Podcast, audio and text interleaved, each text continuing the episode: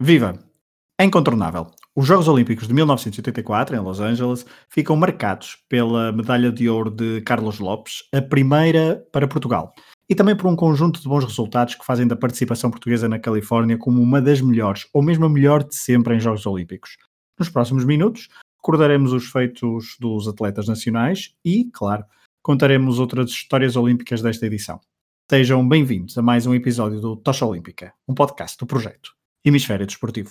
Here comes Usain Bolt! Usain Bolt storming through, he takes it again, Blake gets the silver, 9.64! 2 horas 25, 34, não interessa o tempo, é medalha, Rosa é medalha de ouro. He's coming back. He's coming back very strongly, Michael Phelps. Surely he can't do this from this space. Michael Phelps is coming back in five. Is he going to get the touch? No, he's not. Oh, no! He's got it! Oh, he's got it! Olá, Rui. Olá, Pedros. Olá, Varela. Olá, Rui e Pedro, tudo bem? Tudo bem? Varela, eh, tu já eras nascido nestes Jogos Olímpicos. Já era nascido, já. Quer dizer, já era nascido nos anteriores também, não é? E Ah, pois é, desculpa. É, os primeiros é que, que- que tenho eh, noção do que vi coisas a acontecer. eh. Eu acho que o, o o do Carlos Lopes já contei no desconto de tempo. Acho que foi no desconto de tempo. Contaste num Tocha Olímpica.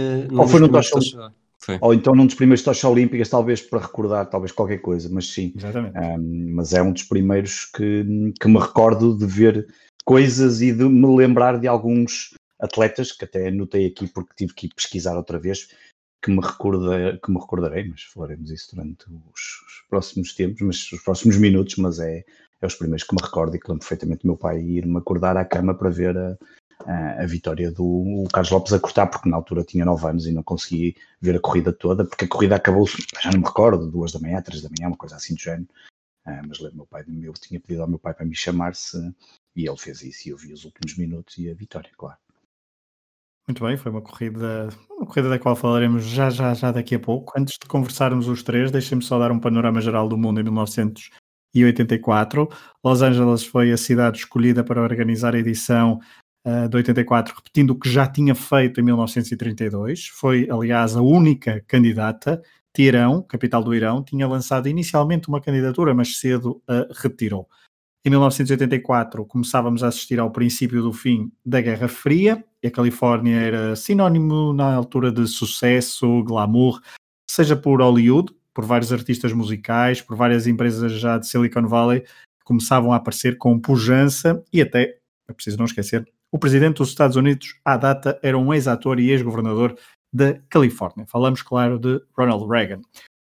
Os Jogos de 1984 ficam, claro, marcados por mais um boicote, o terceiro consecutivo. Desta vez foram os países comunistas que recusaram ir à Califórnia, em resposta ao boicote quatro anos antes.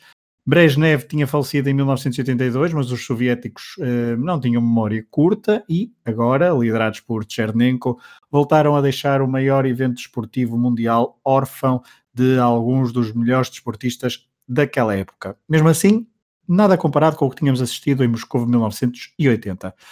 Os jogos correram bem, tiveram a particularidade de não ter aldeia olímpica e deram lucro, algo muito relevante à época, principalmente depois do buraco financeiro deixado em Montreal 1976. Talvez por isso só tenha havido uma candidatura a organizar este evento.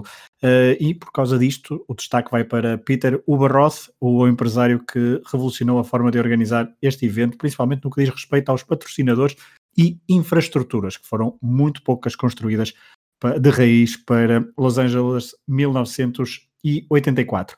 A nível desportivo, e é sobre isso que falaremos a seguir, esta edição fica muito marcada pela participação portuguesa, mas também por resol- resultados inesquecíveis, como o de Carl Lewis, uh, naquela que foi a edição que, mesmo com boicote, reuniu o maior número de delegações, 140. Vamos à ação desportiva, meus caros, que decorreu de 28 de julho a 12 de agosto. Os resultados dos portugueses obrigam-nos a mudar um bocadinho a nossa estrutura habitual de episódio. Temos de começar uh, forçosamente pela história de Carlos Lopes. Portugal nunca tinha conquistado uma medalha de ouro nos Jogos Olímpicos e uh, o atleta português, à partida para a maratona masculina, no último dia de competição da edição californiana, era considerado um outsider, embora ele sentisse que ia vencer a prova.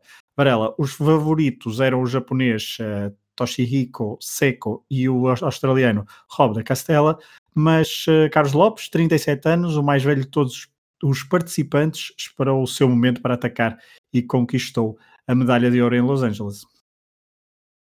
É, epá, eu, eu, fiquei assim um bocadinho a, a, a parado porque ainda hoje tarde estive a voltar. Eu volto e meia vejo muitas vezes aquela entrada no, no Memorial Coliseum, que eu por acaso só hoje é que soube, e o Rui Costa muito NFL, não sabia que era a casa dos LA Rams até 1979, eh, completamente desconhecia. Já lá vi um jogo dos Rams.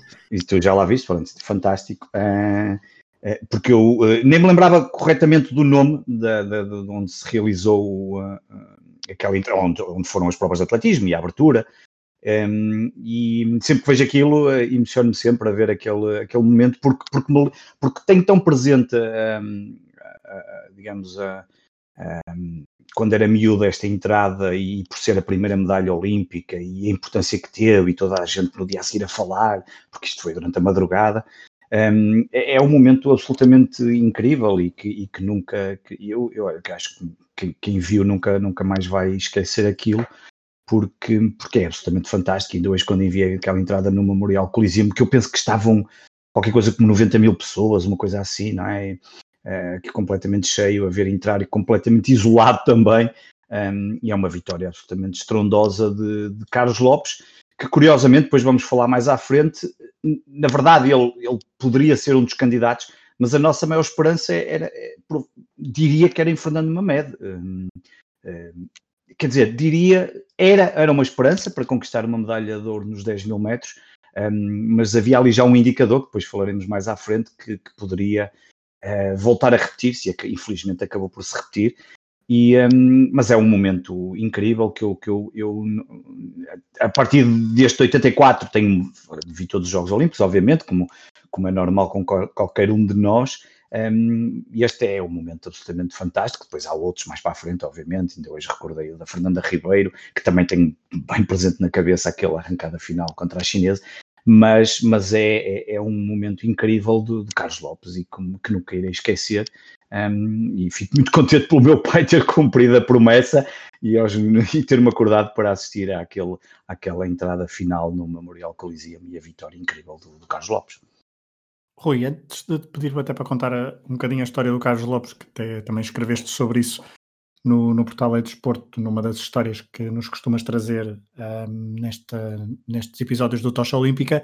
Uh, antes disso, pegava só na deixa do, do Varela. Uh, o Varela acordou com 9 anos para ver uh, Carlos Lopes, é uma das primeiras então memórias olímpicas que tem.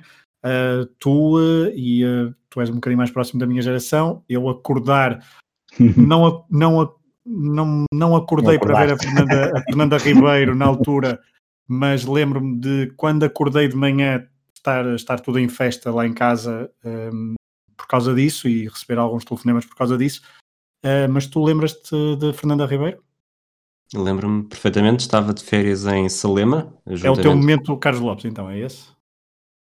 É a primeira medalha portuguesa nos Jogos Olímpicos que eu me lembro de ver e foi realmente uma medalha muito ansiada, até porque muito a, portuguesinho também, já havia aquela tendência de se começar a dizer que Portugal tinha ido lá e saía de lá com, só com medalhas de lata e, e, de outras coisas que não se pode dizer aqui neste tipo. Pode, mas não, não apetece dizer agora. Portanto, já, havia, já havia aquela tensão acumulada de ver finalmente uma medalha portuguesa, e não foi só uma medalha, foi uma medalha de ouro. A terceira medalha de ouro na história de Portugal, e conquistada também de uma forma muito, muito, talvez um bocadinho mais dramática que a do Carlos Lopes, até porque são uns 10 mil metros uh, e, e, aquela arrancada final deixou-nos qualquer um de nós, que era, estávamos 9 ou 10 pessoas ali naquela, naquela sala, que acho que eu tenho a ideia que a prova começou às 2 da manhã, portanto ninguém dormiu até começar a prova e depois da prova também demorou alguns minutos até conseguirmos acalmar. Eu a nível de madrugadas, depois só me lembro mais recentemente de eu já acordar toda a gente lá em casa para ver. E qual foi a 2000, tua? Em 2008, é a Vanessa Fernandes.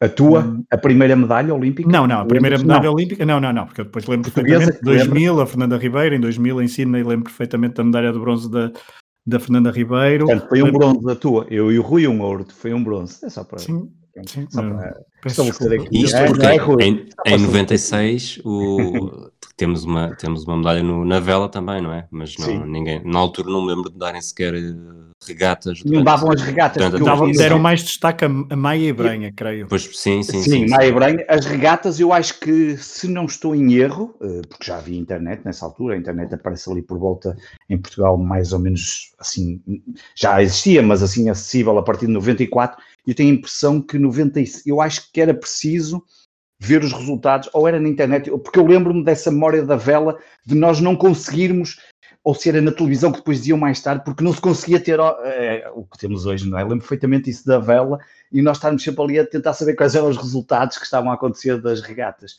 Hum, nada como hoje, que é só eh, uma transmissão stream e está feito, não é?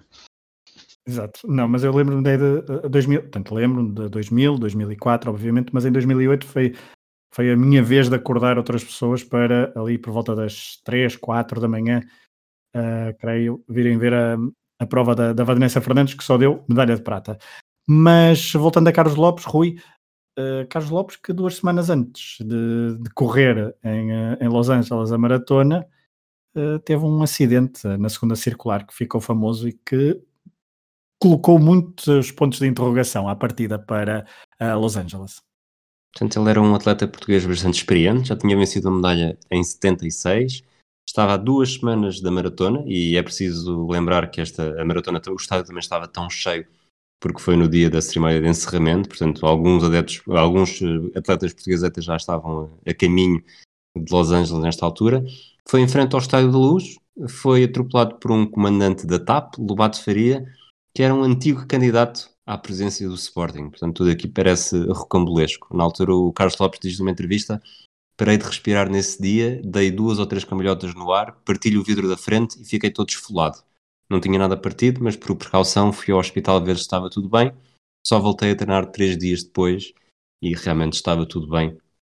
E de facto, a prova que ele faz é, é fantástica. Ele, numa entrevista que dá, fala também do, de se ter recusado a ficar, de ter feito alguma pressão, não é? Necessariamente recusar a ficar juntamente com os outros atletas, porque ele queria ficar mais perto da, da praia de Santa Mónica, de onde seria o, o arranque da maratona, para estar mais confortável, mais concentrado, uh, e de facto, a partir daí, tu tinha as condições todas necessárias para, para delinear a sua estratégia, implementar a sua estratégia, que passava por um ataque aos 37 km e, e de facto não houve, não houve resposta para ele e acabou por ser o, a primeira, o primeiro atleta português a provocar que o hino português tocasse num estádio olímpico e ainda por cima não foi numa, numa ocasião qualquer, foi no, em cima da cerimónia de encerramento, com o estádio completamente cheio, como o Veral estava a dizer há pouco, 90 mil pessoas a ouvirem o hino português momentos antes do, da cerimónia de encerramento.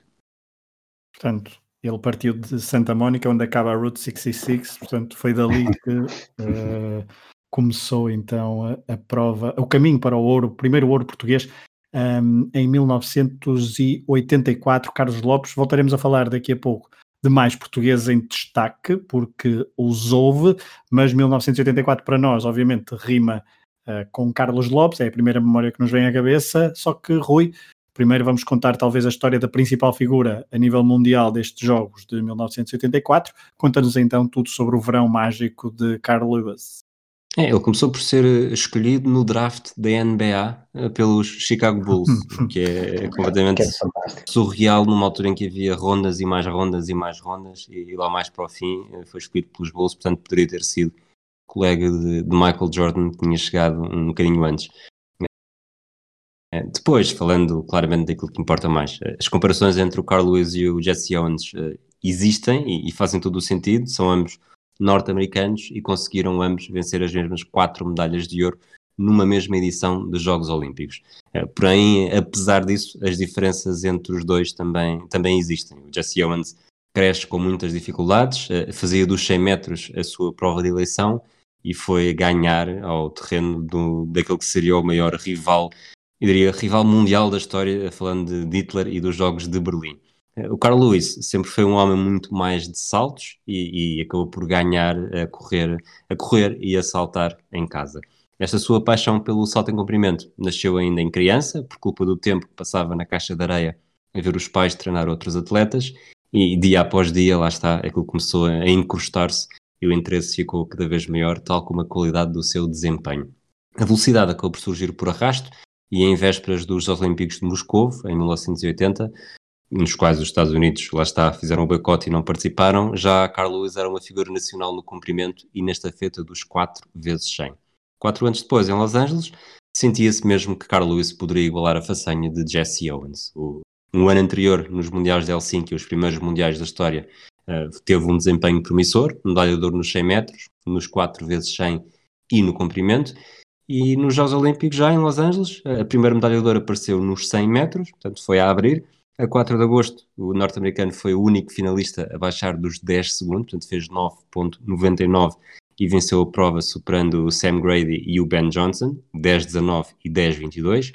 Dois dias depois, a final do salto em comprimento, mais uma vez eh, não deu hipótese, fez 8 metros e 54 centímetros no primeiro ensaio, fez um salto nulo na segunda tentativa e depois decidiu que já era mais do que suficiente, não voltou a saltar e ganhou confortavelmente com 30 centímetros de vantagem sobre o segundo classificado. Por esta altura, Carlos Lewis já estava a competir há quatro dias consecutivos e aquele 6 de agosto foi rico em provas. Apesar de ter tentado apenas dois saltos no comprimento, também já tinha corrido as eliminatórias e os quartos final dos 200 metros, garantida presença nas meias que estavam agendadas para dia 8. Carl Lewis evitou sempre o confronto direto com os seus compatriotas, os outros grandes favoritos ao triunfo, e depois de passear na meia-final, correu a meia-final, correu a final com o objetivo em disputa e, mais uma vez, não tremeu. Pelo contrário, percorre o duplo hectómetro com um tempo de 19 segundos e 80 centésimos e estabeleceu um novo recorde olímpico, batendo Kirk Batiste e Thomas Jefferson por 16 e 46 centésimos. Ficava a faltar o mais fácil, quase a coroação, esta feira dos 4 vezes 100, onde praticamente só um, uma passagem de testemunho mal programada pode evitar uma medalha. Carlos ficou naturalmente para o último percurso da, da campanha norte-americana e teve o prazer de cortar a meta com dois feitos especiais. Não só bateu o recorde mundial da prova, com 37,83 segundos, igualou o tal feito de Jesse Owens, o norte-americano até então mais famoso na história do atletismo olímpico. Nas edições seguintes, já agora, Carl Lewis confirmou sempre aquele sempre, desculpem, confirmou sempre que aquele tetra olímpico não tinha sido um acaso, uh, rei do salto em comprimento, revalidou o título em 88, em 92 e em 96, entrando para uma elite especial de atletas que venceram a mesma prova em quatro edições consecutivas. Juntou-se uh, Paul Elstrom da vela e Al Orter do lançamento do disco, Al Orter um, um atleta do qual já falámos, e mais tarde viria a ser acompanhado por Michael Phelps na natação.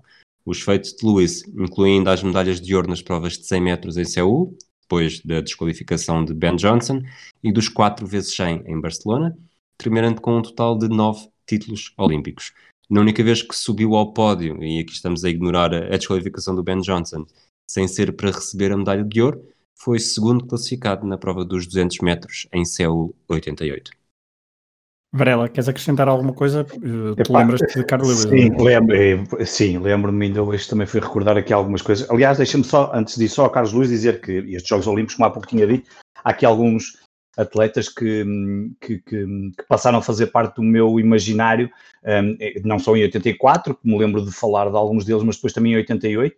O Carlos Luís é um deles, é o Daley Thompson, o famoso atleta do Decathlon, que, que tantas horas nos fez perder perder, entre aspas, a jogar no ZX Spectrum, é o Edwin Moses nos 400 metros barreiras. É um nome fantástico que eu ainda hoje já não me recordava e fui buscá-lo, já não me lembrava dele, o Saída Awita nos 5 mil metros, que era sempre aquele atleta que também me lembro perfeitamente das provas. O Greg Loganis no, nos saltos, que depois em Seul tem a famosa história que havemos de falar, ou certa, falaremos certamente deles quando ele bate com a cabeça, mas ali já uma, um domínio total e provavelmente o melhor nadador, e é também em 84 que, que me lembro, porque um, isto é quase tudo uh, atletismo, não é quase tudo, é mesmo tudo atletismo, mas há também o Michael Gross, que eu lembro-me da natação, porque era, era conhecido como o Albatroz, e ele era gigante, tinha 2 metros e 1 um, e tinha um, um, um, aquele, não é, aquele abrir de braços que era absolutamente incrível. E, portanto, são alguns, alguns dos atletas que eu me lembro de, de, começar a acompanhar em 84 e depois em 88, diria que grande parte deles ficaram. O Carlos Luiz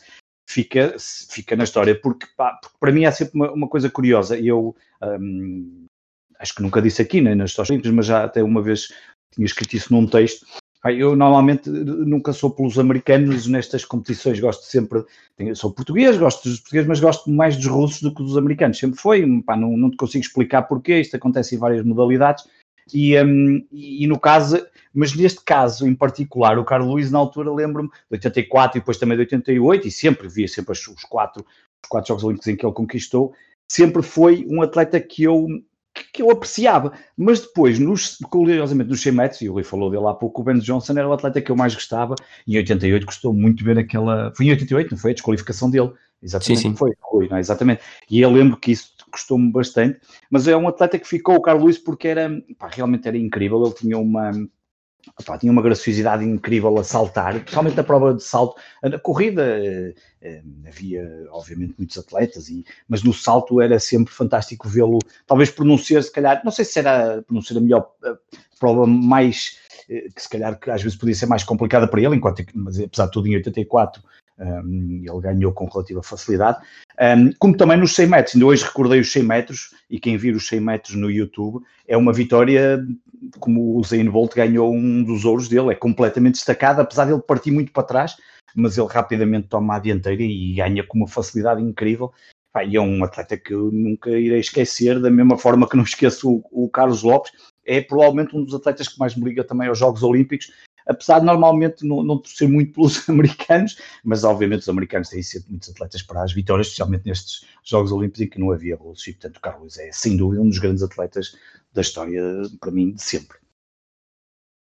Muito bem, Rui, vamos continuar no atletismo. Uh, vamos. Pouco... Vamos, vamos. calma, calma. Isso daqui a pouco falaremos das vencedoras da primeira maratona feminina nos Jogos Olímpicos. Tu vais nos contar a história de alguém que gastou todas as suas energias para cruzar a linha de meta.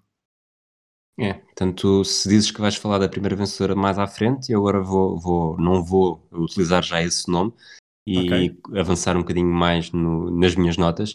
A integração das provas femininas de atletismo no calendário dos Jogos Olímpicos foi, foi muito demorada e acompanhada de muitas reticências, já temos vindo a falar disso aqui nos últimos episódios. Em 1928, por exemplo, havia apenas três provas em pista, os 100 metros, a estafeta dos 4 vezes 100 e os 800 metros. Na altura, a alemã Lina Ratka foi a histórica vencedora da maior distância, os 800, mas a forma como algumas das suas adversárias terminaram levou a que o Comitê Olímpico Internacional recuasse e retirasse a prova da competição nos anos seguintes. Portanto, foi preciso esperar até 1960 para haver novo evento feminino dos 800 metros, que os mitos sobre a incapacidade feminina de correr distâncias maiores sem correr graves riscos começavam a ser derrubados, mas ainda assim não se corria sequer um, um quilómetro seguido numa prova, numa distância olímpica. A progressão foi muito lenta, os 1500 metros apareceram em 72, os 3000, uma prova exclusivamente feminina, e a maratona apareceram em 84. Este era um período muito diferente, continuava a não haver nem 5 mil nem 10 mil metros, uh, apareceram em 96 uh, os 5 mil e em 88 os 10 mil, mas abria-se finalmente o caminho para que as mulheres corressem finalmente mais de 40 km de forma continuada. A expectativa era muita e no dia da prova, a 5 de agosto de 84, 50 atletas de 28 países disseram presente numa manhã de calor intenso. Eh, há dados que entram na história, as desistências da nigeriana Ifeoma Manugo, da japonesa Akemi Masuda, da canadiana Jacqueline Garraud, da norte-americana Julie Isfording, da neozelandesa Anne Odin e da honduranha Leda Dias. Eh, depois eh, há uma vencedora, pelos vistos tens aí tudo preparado, uma norueguesa, a Rita Veit, vai ficar na, na, medalha de prata e a medalha de bronze vai para, para alguém que também vamos falar daqui a pouco. Uh, depois, uh, muito mais para a frente, há uma suíça chamada uh, Gabriela Anderson-Schiss, que terminou numa modesta 37 posição a praticamente 24 minutos da, da campeã olímpica. E o que é que aconteceu a Schiss para a tornar uma história tão interessante neste, nestes Jogos Olímpicos? Foi vítima do calor, da exaustão, eh, da traição dos próprios músculos. Já dentro do estádio, talvez depois de o cérebro perceber que o fim estava perto, perdeu o controle do corpo, percorreu os metros que lhe faltavam de forma uh, impressionante e até angustiante para quem via. Torta, com o corpo hirto e, e, descontrolado, foi andando passo a passo perante a ovação do público norte-americano, até colapsar no chão assim que cruza a linha de meta. Curiosamente, a Suíça chega imediatamente antes de outras duas portuguesas em prova, Rita Borralho e Conceição Ferreira. Eh, X estava num estado de desidratação extremo, com apenas 5 estações de água durante os mais de 42 km. As oportunidades para hidratação eram escassas e quem falhasse o reabastecimento corria sérios riscos. E foi exatamente isso que se passou com Gabriela, que não se apercebeu da quinta e derradeira estação.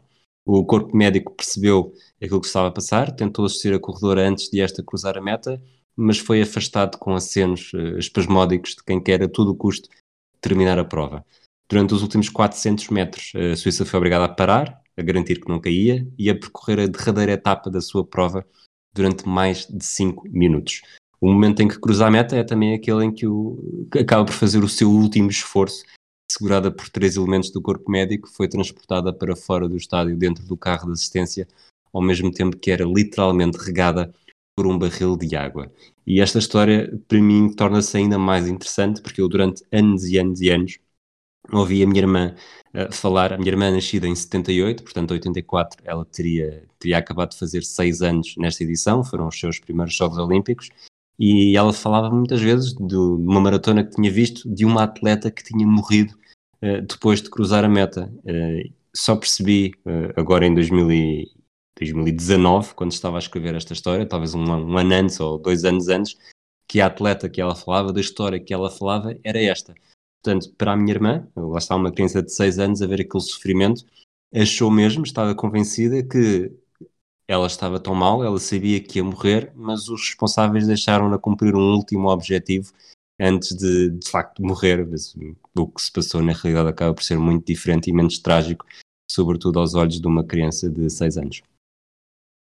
Muito bem, e Rui, obrigado por não teres feito spoiler, porque agora vamos avançar para. ainda fiz baixinho, mas fiz sem querer. Não, não, não, não acho, acho, acho que ninguém sabe, ouviu. Acho, acho que ninguém ouviu. sabe também, não é? É isso, nós, eh, provavelmente a irmã do Rui tem muito presente esta memória da, da, desta maratona feminina de Los Angeles, porque a terceira classificada, medalha de bronze, foi uma portuguesa. Um, e portanto, nós vamos passar exatamente agora para falar sobre os outros portugueses em prova, porque Carlos Lopes fez, conseguiu a primeira medalha de ouro uh, para Portugal, mas foi uma, uma edição muito rica a nível de resultados para a delegação portuguesa.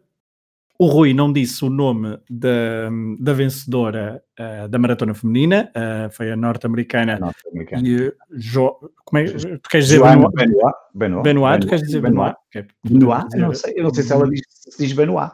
Eu não queria lançar aqui o caos, mas já percebi que. Podes, podes dizer como é que tu dirias, Rui? Eu acho que é, acho que é Benoit. Por, Benoit, por, muito, por muito americana que ela seja, este apelido é francês. Exatamente. João Benoit venceu então a medalha de ouro, fez uma prova praticamente isolada desde os, desde os primeiros quilómetros. Um, a medalha de prata foi para Greta Weitz, uma, será que é assim que se diz o norueguês, em norueguês? Não sei. Mas a medalha de bronze, Varela, foi para Rosa Mota. Greta Weitz, que, tinha sido, que era a campeã do mundo em 83. Um, portanto, a Rosa Mota ganha não só. Um, ganhou, ganhou, ganhou tem, um, tem um terceiro lugar, mas com concorrentes de, de peso e que tiveram as suas provas também de enorme qualidade. Uh, curiosamente, ainda hoje tarde voltei, é muito difícil encontrar as vídeos da Rosa Mota em Los Angeles, pelo menos eu tive essa dificuldade, porque eu já não tenho tanto, aí já não tenho tanta memória como tenho do, nem tenho memória da Rosa Mota, tenho o, o nome, lembro perfeitamente, do que vamos falar também a seguir, do outro vencedor da medalha, o, o Ezequiel Canário, uh, até porque é um nome que nunca mais esquece. António Leitão. Ai, desculpa, Ezequiel Canário, António Leitão. Ezequiel Canário foi fundamental, também, também, Canário foi fundamental para a medalha, mas tu já explicarás, sim, Sim, um, mas não me recordo, eu, eu das outras provas tenho destes Jogos Olímpicos lembro perfeitamente do Carlos Lopes, as outras tenho muita dificuldade em lembrar-me e tive que tentar recordar e algumas uh, não, não, não, não, consigo, um, ehm, não consigo, não, não, não sei porquê, não sei se, não sei se no, no, na altura não me acordou o meu pai, não me faço a mínima ideia, mas é uma vitória fantástica na altura da, da Rosa Mota porque um, ganha contra duas adversárias um, incríveis um, e nas imagens que encontrei dela vê-se o rosto de felicidade da Rosa Mota a terminar, obviamente o terceiro lugar é sempre uma marca fantástica nos Jogos Olímpicos e, um, e num momento em que se percebia que, que estava ali o, o, começar de, um, de, uma, de, uma, de uma enorme carreira e de, e de, e de, algo que iria acontecer depois, obviamente, tornar-se campeã olímpica. um, porque, porque a Rosa Mota realmente é uma atleta, era uma atleta fantástica. Um, e portanto conseguiu uma das outras medalhas e portanto conseguiu aqui um bronze. Até porque, um, desculpa interromper-te, Varela, sim. porque o quarto classificado frente a Ingrid Christiansen, ela, a, nor a outra norueguesa, que era uma das principais favoritas, Ai, porque os, uh, os mídia na altura uh, davam os três primeiros lugares bastante certos uh, para entre Benoit, Weitz e Christiansen. Rosa Mota conseguiu aí furar Sim, ela é claramente o, o, underdog, não é? E eu acho que, acho que quando ela chega ao final e, e, e conquista a medalha, ela deve ter deve, sentiu claramente isso, não só obviamente a satisfação de vencer uma medalha olímpica, mas, mas que, que se calhar nem, poderia nem ela estar a, à espera daquilo e é, é um momento que contrasta um bocadinho bem com o Carlos Lopes, vês o Carlos Lopes a cortar a meta e parecia que a seguir estava pronto para ir, sei lá, a pegar o táxi, o meta, aquilo é uma coisa estranhíssima, Eu acho... não está satisfeito, mas é, é, é, é estranho, não é? Depois no, no pódio é uma sensação inacreditável, que o Rui há bocado falou, lembro perfeitamente do hino também. Mas a Rosa Mota, há ali um. Há ali um são formas diferentes de fechar, como é óbvio. Não, Ias dizer alguma coisa, Rui? E duas, duas notas. A primeira, eu acho que nunca devemos pôr em causa, numa prova da maratona, uma atleta cujo apelido é motorizado. Segundo, falaste que Fragoso que não estava na, no top 3 das candidatas, mas achas que esta, que esta medalha, sendo inesperada, foi o, o melhor momento do século XX? Não. que, engraçado, já estavas a achas, achas que o Pogachar foi a Rosa Mota de 2020? Mas o Pogachar venceu, não sei se, não sei se, não sei se te recordas, mas venceu o Pogachar. Vencer o Tour é mais importante do que um pódio, do que um pódio olímpico? Hum, não. É que ainda temos essa conversa para, para fechar. É uma boa Portanto, conversa, é uma boa conversa. É, mas não é para hoje. Estamos a falar de tocha olímpica, estamos a falar de 1984, estamos na maratona feminina, há pouco Sim, o estás a fugir com o carrinho entre as pernas, não é? Exato, mas com um passo de corrida digno de Rita Borralho ou Conceição Ferreira, que nesta primeira maratona feminina de sempre nos Jogos Olímpicos terminaram em 38 e 39 um, mas Rosa Mota então o grande destaque da vertente feminina da delegação portuguesa ficou em terceiro lugar e levou a sua primeira medalha olímpica. No próximo episódio, certamente que falaremos muito de Rosa Mota, também na maratona. Uh, Varela, avançando, há pouco disseste isso que Canário disse António Leitão, foi a dupla nos 5 mil metros, só um trouxe medalha, mas o outro foi fundamental para funcionar praticamente como lebre na prova de 5 mil metros. Sim, um, porque um, estava aqui agora a, a recordar-me, o, porque eu, eu não tinha bem essa memória presente já na altura. Um, o António Leitão ficou uh, no terceiro lugar, agora fiquei aqui para estava aqui a ler uma coisa que tinha anotado, e disse que Alcanário acabou por ficar, se não estou em erro, em, em nono lugar, mas um, o, eu não tenho totalmente presente a prova, mas lembro que, o, que hum, a certa altura se esperaria que o, um, que o António Leitão até pudesse ter vencido pudesse vencer esta, esta, esta prova de 5 mil metros, eh, que acabou por, por, por ser eh, vencido pelo, pelo, pelo atleta que eu há pouco falei, por isso é que ele era bastante conhecido, que era o Said Awita, que acabou por, por levar o ouro. Mas, é, o marroquino que na altura fez o recorde, recorde, recorde olímpico. É que o, o Leitão um, esteve muito próximo do ouro e, um, e não consegue, e, e, o, e, o, e o Said Awita uh, acaba por conseguir o, um, o, ouro olímpico, só para se ter uma ideia, o Said Awita vence com 13,0559, o, o Marcos Reifel, Reifel, ou Reifel, Reifel fez 13,754 e o Leitão 13,9, portanto eles ficaram ali todos separados por... Eh, por hum, Menos por de 4 segundos. 4 segundos e foi... Um, e ele foi batido, uh, do que fui ler e recordar, porque essa não encontrei, um, foi batido nos últimos 200 metros, portanto estamos a falar ali de, uma, de, uma, de, um, de um ouro que esteve muito próximo.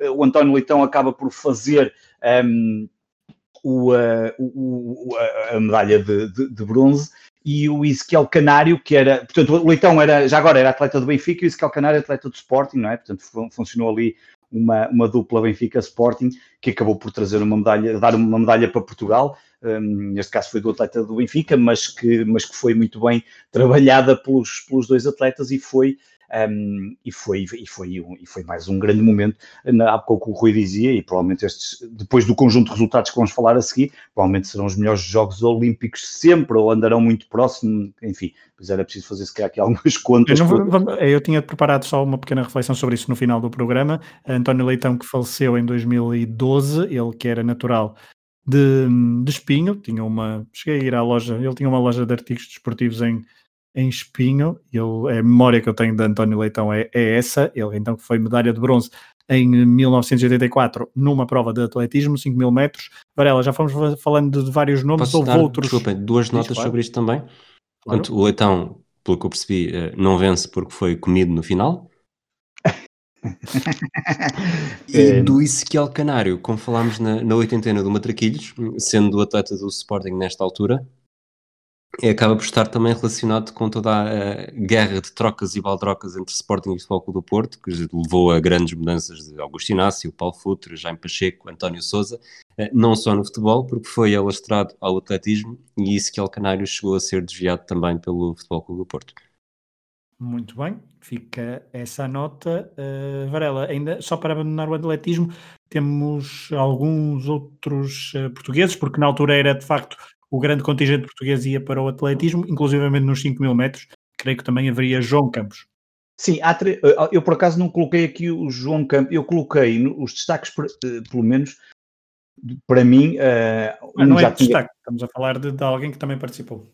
Ah, não, não, eu estava a falar aqui nos destaques do atletismo. Eu tenho pelo menos mais três atletas que, que, que destacaria nos Jogos Olímpicos, porque estas coisas dos Jogos Olímpicos também, eh, e no atletismo. Um é Fernando Mamed, nós tínhamos falado aqui, eu no início tinha dito isso, Fernando Mamed que um, ehm, se esperava que pudesse conquistar a medalha de ouro, embora já na altura se falasse da questão, e nós já falamos aqui no Tocha Olímpica, da questão do, do que acontecia quando ele chegava às finais, um, porque ele, para já, limpou logo a primeira ronda, portanto, isto houve uma primeira ronda nos 10 mil metros, depois a final, e ele na primeira, vendeu, venceu-a facilmente, e já tinha acontecido nos Mundiais no ano anterior, em 83, um, na Finlândia, só que depois na final ele ficou em 14, se não me falha aqui a memória, uh, pelo que eu anotei, porque havia aqui umas dúvidas entre a posição, mas pronto, ficou muito mal classificado. Aqui, nos Jogos Olímpicos, ele volta a fazer uma excelente primeira ronda, vence, uh, e depois um, acontece aquilo que eu lembro-me na altura também estar a, a ver um, eh, lembro-me de qualquer coisa, não tenho bem presente se estava a ver ou se vi no dia a seguir, mas lembro-me daquele momento em que se percebe que ele desaparece e desiste e, um, e, lá se foi a medalha. Mas era o destaque, um destaque neste caso, não por ter ganho nada, mas porque era uma grande esperança para, para, para a medalha. Um, naqueles jogos, também... naqueles mundiais de 83, só para dizer, ele tinha feito Sim. o recorde mundial dos 10 mil metros na Finlândia. Diz. Não, ia dizer que, de facto, no atletismo ainda houve outras boas participações. Há pouco falava de João Campos, que não é uma boa participação nos 5 mil metros, mas era apenas para falar que havia um grande contingente português. Fernando Mamed é, foi a, a desilusão, mas depois temos que falar, obviamente, por exemplo, do sexto lugar de Aurora é Cunha. Aurora Cunha e José Pinto. São os dois atletas que eu destaco no atletismo, pois há aqui mais algumas referências a outras modalidades mas uh, José Pinto que faz a marcha dos 25, uh, dos 20 e dos 50 quilómetros, mas é nos 50 quilómetros que faz um oitavo lugar, que é um, uma, aliás, tem direito a menção honrosa, obviamente, mas é uma excelente posição. Eu tinha feito 25 nos 20 km e a Aurora Cunha que faz o sexto lugar nos 3 mil metros. Portanto, aqui no atletismo, eu diria que, eu agora assim de cabeça não sei, mas se não é das melhores participações de sempre de Portugal, provavelmente um, está lá muito próximo, porque tem as três medalhas e tem pelo menos estes três bons resultados, estes dois bons resultados de José Pinto uh, e de, eu, na realidade os três, porque o Canário fica em nono lugar e é também um, uma, uma, posição muito interessante. E portanto a nível do atletismo são estas as referências que, que importante fazer aqui nos Jogos Olímpicos de 84. Queres que avance já para os outros? Ou fazer? Podes avançar, até porque o outro destaque se calhar vai para a natação, não é? Sim, a natação durante, durante muito tempo é, é engraçado porque um, eu desde miúdo lembro-me perfeitamente do Alexandre Yokoshi, que é quem vamos falar, eh, porque durante muito tempo, e sem desprima para todos os outros uh, nadadores que existiam, mas era quase como se fosse o único atleta, o último nadador que nós conhecêssemos, porque tinha uns resultados muito interessantes. Uh, e, nos jogos, e nos Jogos Olímpicos conseguiu, entre, ele participou em pelo menos, se não tenho erro, duas, mas ele consegue um sétimo lugar nos 200 metros bruços, o que à data é é qualquer coisa de fantástico, porque nós não temos tradição, ainda hoje temos alguma e, e vamos tendo alguns resultados interessantes, um, mas à data não, não me recordo nada que, que, este resultado era absolutamente, diria, quase fantástico, ficar no sétimo lugar um, no, na, na, final dos. Eu penso que esta final, já não me recordo se foi final A ou se foi final B, agora já não me recordo para ser sétimo lugar, porque às vezes depois havia aquelas coisas de final A e final B, mas sétimo lugar a partida seria final A. Um, e ele e faz esse resultado uh, muito interessante. Depois, o que é que há destaque? E estes não me recordo, obviamente não, não, não tenho, uh, não tenho noção de, de, de, de, ouvir falar neles na altura, como é óbvio, uh, há no tiro com armas de caça o José Casquilho Faria, que faz 28º em 71 atletas, há também no tiro de pistola 50 metros uma mulher, a Isabel Chitas, faz 15 uh, na pistola de velocidade 25 metros o Francisco Neto faz 20 em 55 uh, por exemplo no judo há também uma prestação muito interessante, o João Neves faz o nono lugar.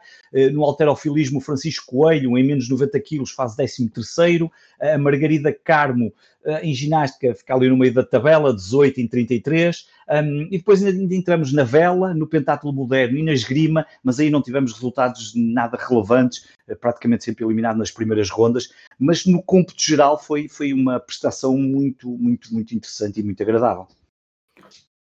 Ok, Rui, voltemos às histórias, mas vamos continuar no atletismo. Tu agora queres nos trazer a história da protagonista do salto em altura. É, a Ulrika Meifart, a glória olímpica, começou nos Jogos Olímpicos de Munique em 72, quando se tornou a campeã mais nova de sempre do atletismo, e em Los Angeles 84 volta a ganhar a prova de salto em altura, garantindo também o título de mais velha campeã na disciplina, ainda que não tenha durado muito tempo. É, falar de, de Ulrika Meifart é falar também de prematuridade. A atleta da República Federal da Alemanha saltou para a ribalta com apenas 15 anos, em 71, chega aos Olímpicos de Munique em 72 com remotas hipóteses de conseguir lutar pelo pódio, mas como é habitual, as grandes histórias também se escrevem a partir do inesperado, com um máximo pessoal de 1,85m. O Rica aproveitou o ímpeto do público para ir buscar motivação extra e manteve-se na luta pelo pódio até passar os 1,92m à primeira, numa altura em que já era campeã olímpica. Meifar tinha a vida desportiva pela frente, mas estagnou. Quando competia, mostrava resultados pouco animadores, insuficientes para vencer medalhas, e depois de falhar a final do salto em altura no Mundial de 76, de Montreal 76, peço desculpa, nem sequer teve a oportunidade de competir em Moscou 80.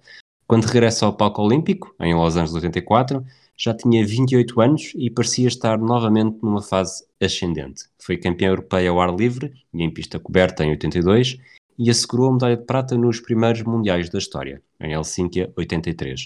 Nos Estados Unidos, e sem as grandes rivais de leste, o Rica Meifart podia e devia ambicionar algo mais.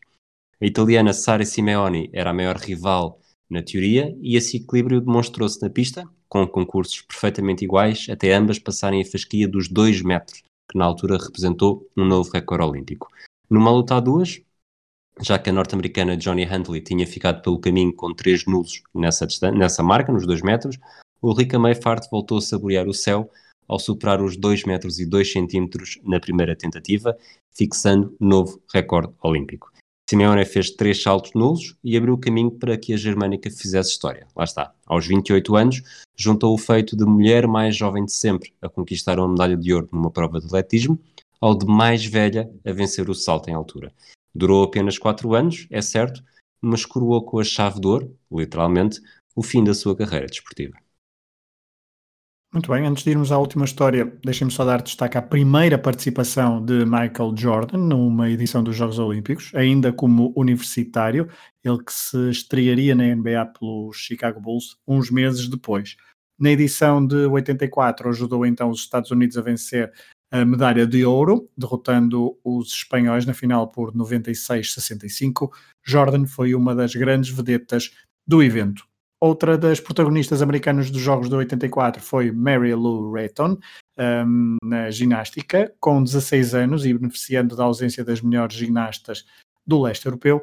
A americana disputou com Catarina Cesabo o ouro no uh, concurso individual, recorde-se, era romena, a, Romênia, a furou o boicote soviético um, e então a americana com uma nota máxima no salto com o cavalo ajudou a a desequilibrar para o lado americano, que conquistou então mais medalhas, nomeadamente a prata no concurso geral por equipas, atrás das romenas.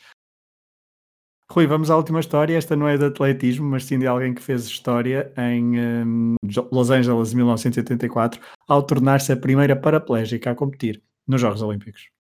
É, eu acho que as melhores eh, narrativas olímpicas são quase sempre histórias de superação. Gente que não desistiu, que encarou as adversidades e conseguiu sair por cima.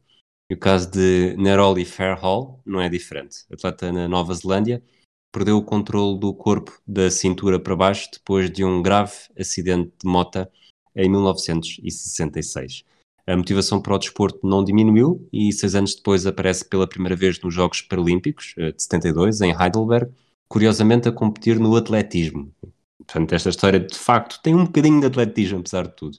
Depois repete participações em 80, 88 e 2000, mas foi nos Jogos Olímpicos em 84 que fez verdadeiramente história. Eh, nascida a 26 de agosto de 44, percebeu que a sua condição não tinha de ser uma dificuldade em todas as modalidades olímpicas, por isso decidiu apostar no tiro com arco. Durante anos, trabalhou intensamente para conseguir competir entre a elite e depois de ganhar os Jogos da Commonwealth em 1982, abriu caminho para fazer história ao tornar-se a primeira atleta paraplégica a competir nos Jogos Olímpicos. Não foi fácil, Fairhall já tinha demonstrado o seu talento mas a concorrência, sobretudo asiática, era demasiado forte. Historicamente forte. Por isso, não foi de estranhar que tenha terminado na 35ª posição. Quando tinha sucesso, os jornalistas perguntavam-lhe com alguma insistência se o facto de competir em cadeira de rodas não poderia ser uma vantagem. A resposta era sempre bem disposta. Não sei, nunca experimentei a tirar de pé. Esta é a última história de, de, da edição de 1984 que trazemos aqui neste episódio do Tocha Olímpica. Antes de terminar o episódio, um, dar o destaque óbvio para os Estados Unidos que foram líderes uh, de forma muito fácil do medalheiro deste, deste, deste evento. A ausência, principalmente da União Soviética e RDA, afetou claramente a, a qualidade desportiva e ajudou a que o domínio americano fosse maior. Em segundo lugar ficou a Roménia, em terceiro a Alemanha, em quarto a China, quinto a Itália, sexto Canadá, sétimo Japão, oitavo Nova Zelândia, nono Jugoslávia e décimo a Coreia do Sul. Portugal ficou em 23º do medalheiro. Rui, há pouco falávamos, há pouco o Varela falava de possivelmente a melhor participação um, três medalhas. Portugal só voltou a ter três medalhas depois em Atenas 2004, apesar de nessa edição não ter nenhuma medalha de ouro, um, o, que, o que, acho eu, poderá uh, pender para o lado de Los Angeles 84, Rui. Um, ora bem, há aquela forma de fazer mesmo as pontuações com, os, com as medalhas e com os diplomas olímpicos, e aí uh, tenho ideia que 2004 é mesmo a melhor de sempre. Apesar Aliás, de tudo. A classificação como eles fazem sempre, não é? O ouro fica sempre. Basta teres uma medalha de ouro, mesmo que tenhas mais em bronze ou em prata, fica sempre à frente, não é? O ouro. Sim, sim, nesse caso, é, nesse caso sim. Aquele sim. caso como eles costumam fazer, não é? Quando não utilizam pontuações, uh, podes ter uma medalha de ouro e 0-0 das outras, se tiveres 0 de ouro e 100 das outras, ficas atrás de, na classificação. Que é assim Exato. Estranha, mas, é? de certa forma. Mas apesar desta pontuação uh, favorecer uh, pelo, pelo campanha geral portuguesa da comitiva em 2004 eh, dar essa vantagem a Atenas, eu acho que por ser a primeira medalha de ouro e, em 84, apesar de lá estar também condicionado por um, pelo boicote, apesar de agora de repente não, se, não tenho ideia de quem é que, de que outros candidatos que não foram e que poderiam ter ajudado a tirar medalhas a portugueses, acho que de 84 por ser a primeira é possível que entre, que entre muito mais na história do nosso carinho do que necessariamente 2004, quando já era um bocado, pelo menos para a nossa geração, já era, já era um bocadinho cair em cima do, do molhado, apesar de termos tido medalhas, eh, medalhas inesperadas e, e sobretudo do Sérgio Paulinho a fazer a fazer-nos olhar para os jogos de outra forma em modalidades que não estávamos, eh, apesar de haver a tradição do ciclismo em Portugal, nunca, nunca estivemos próximos de vencer uma medalha olímpica nesta, nesta modalidade. É curioso falares dos, dos diplomas olímpicos, só para recordar, nessa edição de 2004, de facto, é, tem resultados bastante interessantes, olhando para um, olhando em retrospectiva já em 2021, Vanessa Fernandes foi oitava no triatlo, Nuno Merino uh, no trampolim em sexto, uh, ficou em sexto lugar, Temos também eh, Gustavo Lima um, em quinto lugar, João Rodrigues, eh, portanto, em windsurf em sexto, Portugal com, uma, com a dupla Álvaro Marinho e Miguel Nunes em sétimo lugar, também na vela, portanto, a vela com bons, Sim, com muito bons resultados. Um, João Pina e João Neto ficaram ambos em sétimo lugar no judo, portanto, isto só para falar de é, diplomas é, olímpicos. Mais diplomas, isso não há dúvida, não é? Isso é, não... Emanuel Silva conseguiu dois sétimos lugares, creio, uh, na, na canoagem, portanto, ou seja, Vanessa Fernandes, canoagem, judo, portanto, também a, a perspectivar já o que seriam as, as, as edições pois, seguintes, não é? Desculpa, era o, que, era o que eu te ia dizer agora, desculpa estar a interromper, que é não. 2004 não só foi uma boa, uma boa edição, se, uhum. temos os medalhas de Obiquel, Rui Silva e Sérgio Paulinho, foram estas, se não estou, se não estou enganado, se não me estou a esquecer de nenhuma. E, Rui e mais Silva? do... Rui Silva? Sim, Disse, disse, disse, disse. Rui Silva, é... Albicoelo e Sérgio Paulinho, exatamente. Okay, Exato. Okay, não... Mas mais o Rui Silva para mim já és tu, eu, eu não... mais do que as medalhas, eu acho que de 2004 nos deu a entender que tínhamos uma nova geração de talentos muito boa. Uh, acho que Vanessa Fernandes e Manuel Silva foram aqueles, aqueles dois atletas que começámos a pensar que, ok, isto em 2008 vai dar medalha, e de facto Vanessa deu em 2008 e Manuel deu em 2012. Portanto, havia ali uma nova, uma nova série.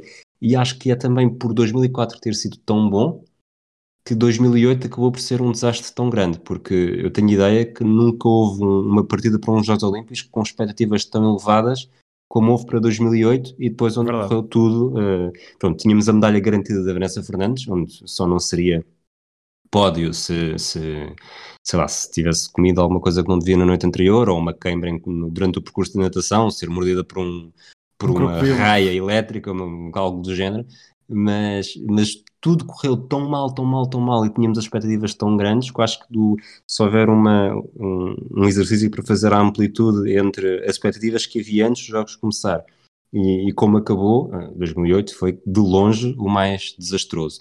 2004 ah, cheira-me que foi ali um bocadinho no, num intermédio, portanto os resultados acabaram por, digo eu, superar as expectativas. 84 ah, estávamos ainda numa altura em que não, não fazíamos o que esperar e a primeira medalha de ouro acaba por ser sempre especial e, e diferente de todas as outras. Muito bem, Varela, queres acrescentar alguma coisa?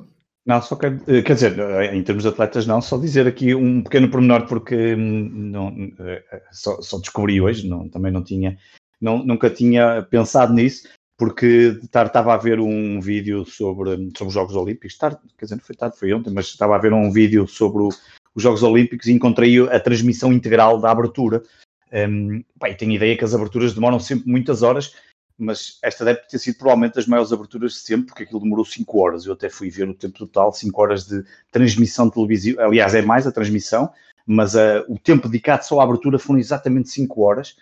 E o tema olímpico para, esta, para estes Jogos Olímpicos, que é um tema olímpico muito famoso, é só irem ao YouTube e ouvir. E eu, famoso para, para, para a minha geração, obviamente. Eu cantarolava muitas vezes aquilo e aparecia muitas vezes nos jogos, obviamente nos jogos de computador que haviam das coisas. E foi criado, se eu só descobri hoje, porque eu vi a, a apresentar na, na, na, na, emissão em direto que hoje vi, pelo grande John Williams, que é o criador de um dos temas mais famosos de sempre, não é? É ele que cria as músicas do Star Wars. O John Williams tem mais, desculpa, Varela, só, só esta estatística rápida, o John Williams tem mais nomeações para Oscars do que Portugal tem medalhas olímpicas. o John Williams, é isso não tenho dúvidas, porque ele está é no difícil. Star Wars, está no Indiana Jones, está numa série de filmes onde está tudo que seja o George Lucas, lá aparece o, o John Williams, mas que estava a ver a, apresenta esse vídeo enorme e de repente uh, o, o, tema, e eu, ei, peraí, o tema, deixa eu lembro que o tema era aqui. Fui procurar um outro que tinha só o tema olímpico a ser tocado, e quando aparece a transmissão televisiva, John Williams, eu, ei, pá, não, nunca tinha visto isso, que era o John Williams, porque faz parte também, obviamente, do meu imaginário, imagino que de, várias pessoas hoje em dia, mas por, para quem é da minha geração, lembra-se perfeitamente não só dos primeiros filmes Star Wars, depois do Indiana Jones, e o John Williams sempre presente, e foi assim uma agradável surpresa, porque é um tema que cantarolava muitas vezes. 52 nomeações é para Oscars. Era isso que eu ia dizer. Quantas medalhas é que são? São 24, acho eu. 24 ou 25? É mais do dobro. 52 nomeações. É, é, incrível, porque ele entra no, é nos filmes do Spielberg também, não é? Ah, tem várias coisas, portanto, ele tem muitos filmes em que está presente. Mas é essa a minha nota final. Minha curiosidade.